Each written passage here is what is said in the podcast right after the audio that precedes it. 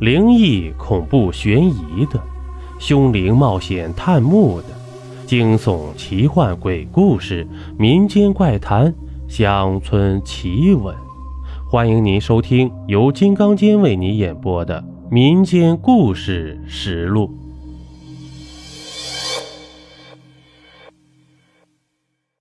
你曾经搜索过附近的人吗？有没有搜索到很奇怪的人？或者还是那根本就不是真人呢？欢迎收听来自殡仪馆附近的人。张小雨与王楠从幼儿园到初中都是同学，后来因为两个人学习成绩的差异，导致到高中时啊才分开上学。但两个人的父亲为同一单位的同事。而且同住在同一个单位的宿舍楼，所以两个人依然保持着相当好的关系，可以说不亚于亲兄弟的关系吧。转眼间，两个人都已经上大二了。暑假到了，张小雨收拾好行李，买好车票，回到了家里。到家后啊，张小雨懒懒的在家里享受了两天。这一天，他才想起来应该和自己的好兄弟王楠联系一下，找他出去喝两杯。这电话打通了，喂，哥们儿，你放假了没？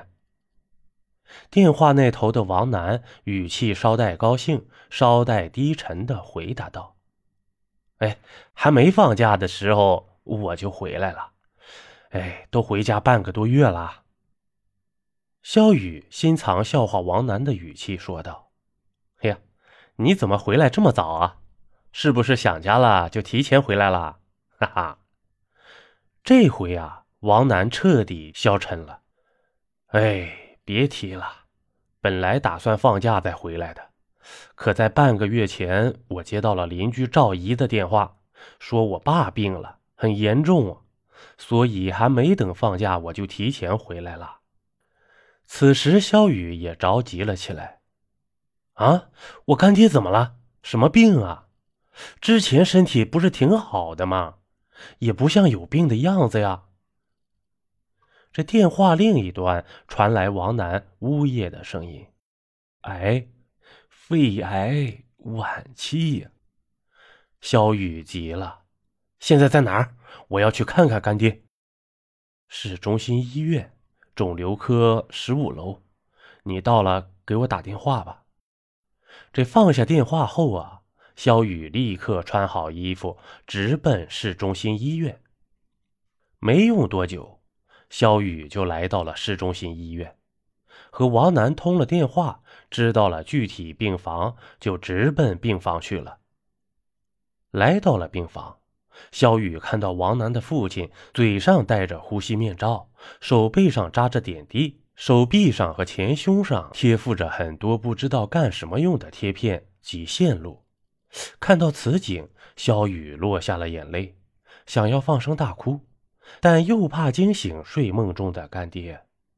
王楠轻拍着萧雨说道：“不愧是干儿子，你也别伤心了，我都认命了。”这一声轻叹落下，萧雨心里明白，这一声轻叹不仅仅是王楠的无奈，更是对生活的绝望。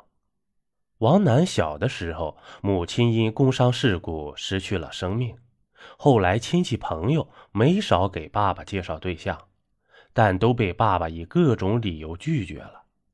再后来呢，也就没人操这闲心了。慢慢的。王楠了解了爸爸为什么不再找个伴儿，就是怕后妈对自己不好呗。就这样，爸爸一直既当妈又当爸的把王楠抚养长大。妈妈已经不在，爸爸又即将离开自己，这已经是对王楠的晴天霹雳了。两人说话间，不知何时干爹醒了，看着肖雨伸出手招呼到身边来。萧雨来到干爹近前，扶耳到干爹脸旁，流着泪对干爹说：“干爹，你醒了，好好养病，你会好的。”干爹露出了微笑，说：“孩子，干爹没几天活头了，我心里清楚，我不怕死，但唯独放心不下王楠啊。萧雨终于控制不住自己的情绪，哭了出来。干爹，有我呢。这话还没说完，干爹就打断了他：“让我把话说完。也许这是我最后的遗言。王楠没有兄弟姐妹，这么多年来，你可以说就是他的兄弟。你们要好好相处。他做的不对的地方，你要原谅他。我走后。”你要多帮助他，希望你们能够像亲兄弟一样。